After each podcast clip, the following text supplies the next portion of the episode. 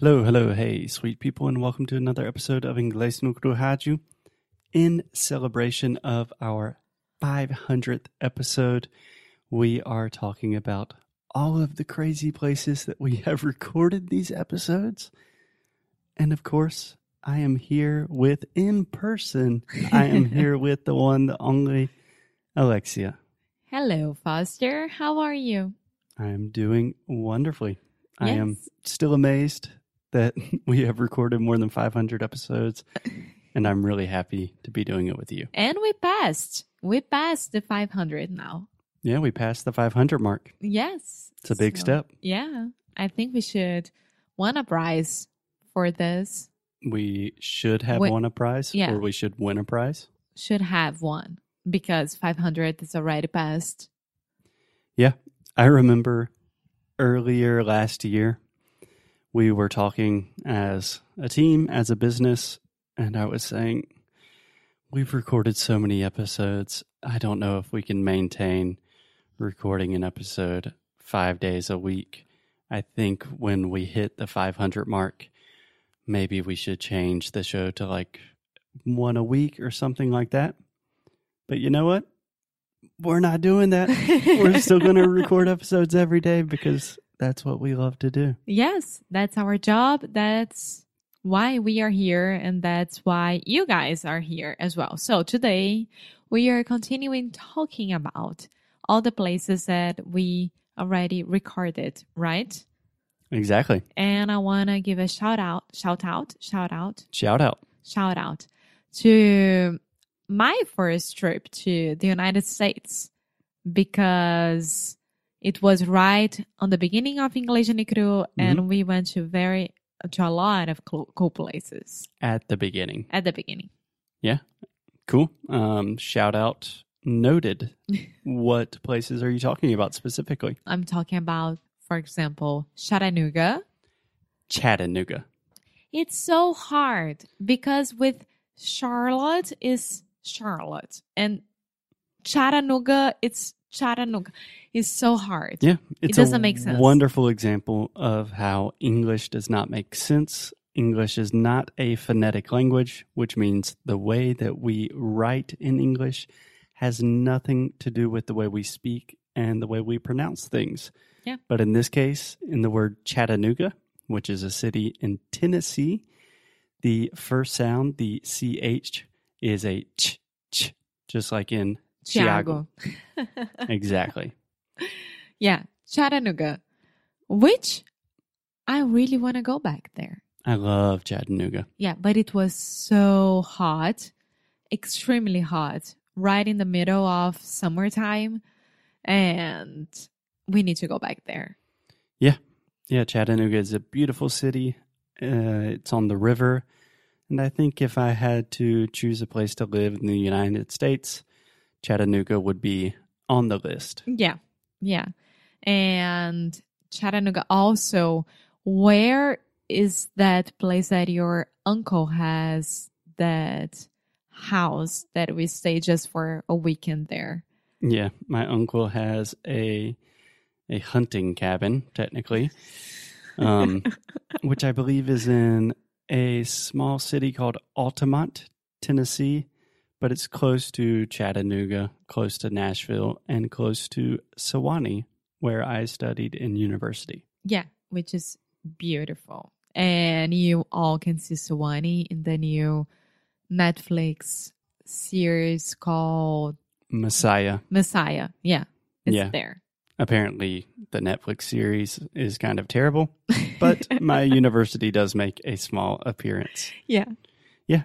So if you're visiting the United States and you want to do something a little more original, I know we talk a lot about the Carolinas on this show, but Tennessee is an awesome state. Nashville, you have Music City, Nashville. Chattanooga.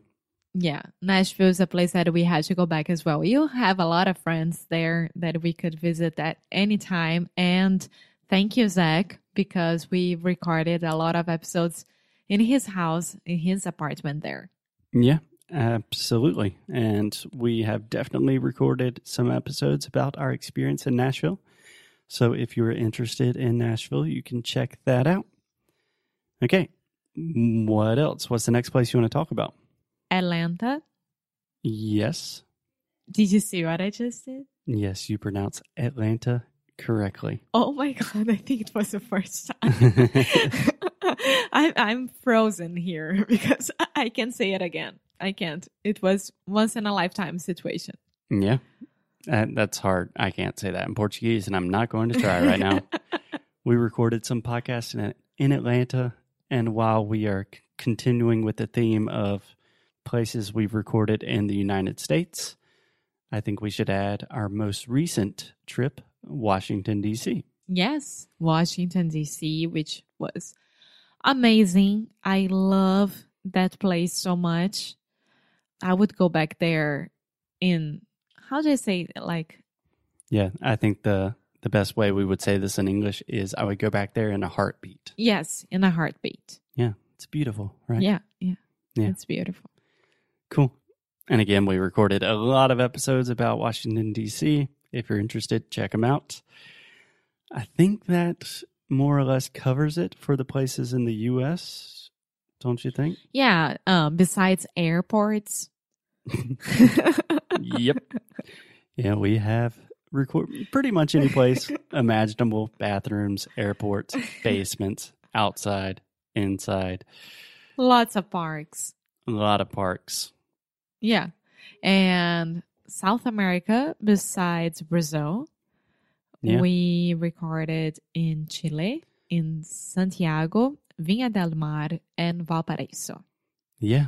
So speaking of parks, I remember we recorded in a lovely park in was that in Valpo? No, I think that was in Santiago. Yeah, we recorded in a park in Santiago. Yes, we did. Alexia's saying no, but I'm absolutely positive because we recorded the first episode of the second season of Karaoke Connection, our Portuguese learning podcast in Santiago. no, it wasn't. It wasn't Santiago. Where was it? It was either. I know where you were talking about. It wasn't Santiago. It was um, Viña del Mar. It could be. Yes, no, it was Viña del Mar. Okay. Well, I remember I have a picture there Yeah. with, I believe, the author Eduardo Galeano. Yeah. And so we can prove that. We'll think about it after. So we re- recorded a lot of episodes in Chile. Two years ago, right now. Damn. Can you believe that? Because it just appeared on my personal Instagram, um, a memory of Kay, Pipe, and Tommy with us. And it was exactly two years ago. Yeah. Time flies. Yes, Time time flies when you're having fun. And Yeah. just to cl- clarify, Kay and Pipe are friends of ours, childhood friends from Alexia. And Tommy is a cute little wiener dog. yeah. who was a baby at the time, but he's probably a little bit bigger now. Oh, so sweet. And then we went to Buenos Aires. Mm-hmm. Thank you, Hoigi, my dad's best friend. I did not think about this, but essentially, if we are just revisiting all of the places that we recorded, almost every single place, we have to say thank you. like, thank you for some person that we kind of know or a friend of our parents or something like that that was kind enough to let us stay at their place and Yeah. record podcast. And Buenos Aires was a good surprise. We recorded a few episodes about it as well. And then we took a ferry to cross to go to Montevideo. Yeah. In English, we would say Montevideo. Montevideo. Video. Montevideo. yeah. Pretty much whenever you have an O at the end of a word in English, Video. yeah, we make that into a moving vowel. So we're really exaggerating the O part. Okay. Cool. Yeah. So in South America, I don't have anyone to think about Montevideo. Video. Video. Ah, it's so hard.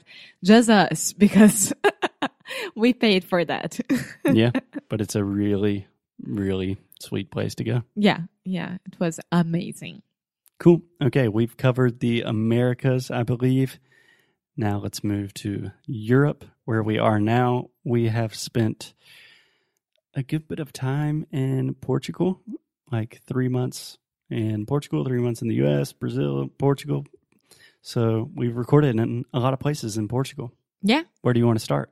From the beginning, let's go to Alentejo. Alentejo. Yes. Yes.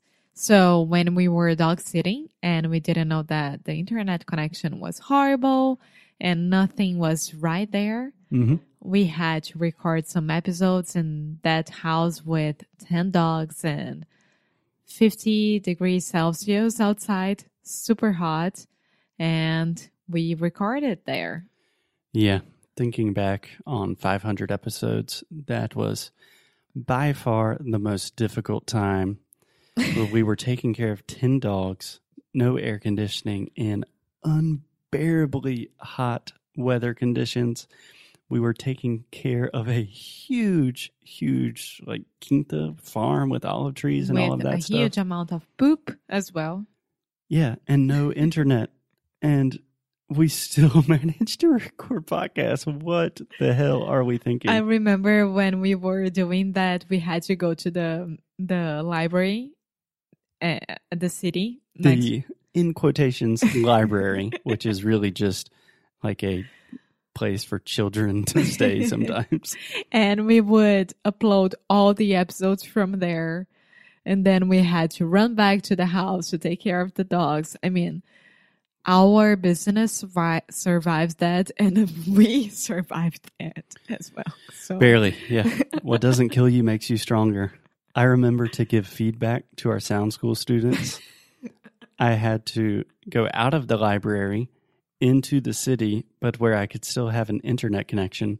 So I was just walking around this tiny little town in Portugal, who has a castle? Alandroal. which has a castle, yes. And everyone there is like 90 years old and they all speak Portuguese. They are not used to seeing Americans walking around holding a computer in one hand, a microphone in the other hand, saying like, Hey, Deborah, it's Foster from English to Crew. Here's your feedback yes. But it was where we met two very, very cool people, which are Padre Rogério and Antonio. mm-hmm. Yeah. Yeah. Yeah. Okay. Other places in Portugal. Obviously, we have recorded a good bit in Porto in a co working space called Cru, appropriately.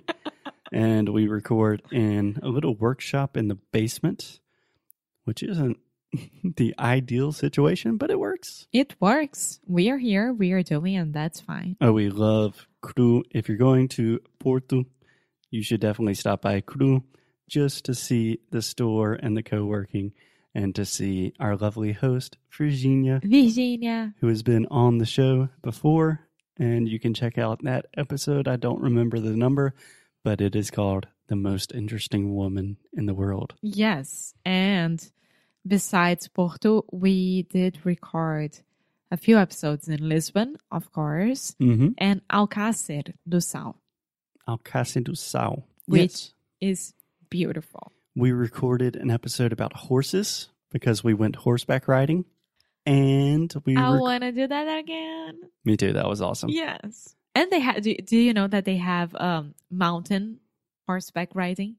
Riding horses in the mountains. Yes. Not, it's the same uh, business, but they have in the mountains and at the beach. Now we should do at the mountains. Mm, Yeah, I don't know if I'm ready for that one. Why? Um, I mean, that was my first time riding horses. Baby steps. Yes. Baby steps. Cool. And we also recorded an episode about hurricanes in Alcácer do Sal because there was a terrible hurricane in South Carolina. Yeah, and it's it's where my favorite one of my favorites church is is so beautiful. One of my favorite churches. One of my favorite churches. Cool. Yeah. Cool. Okay. I think that is it for today. Tomorrow we can talk about a few more of the places where we have recorded and maybe just a little bit more of the entire experience of having this crazy but amazing and beautiful job of recording all around the world and trying to teach English in a more fun, effective, and enjoyable way. Perfect. Awesome. Okay. Alexia, I will see you tomorrow In person again in person. As always, keep up the good fight. and lose well. Bye, guys.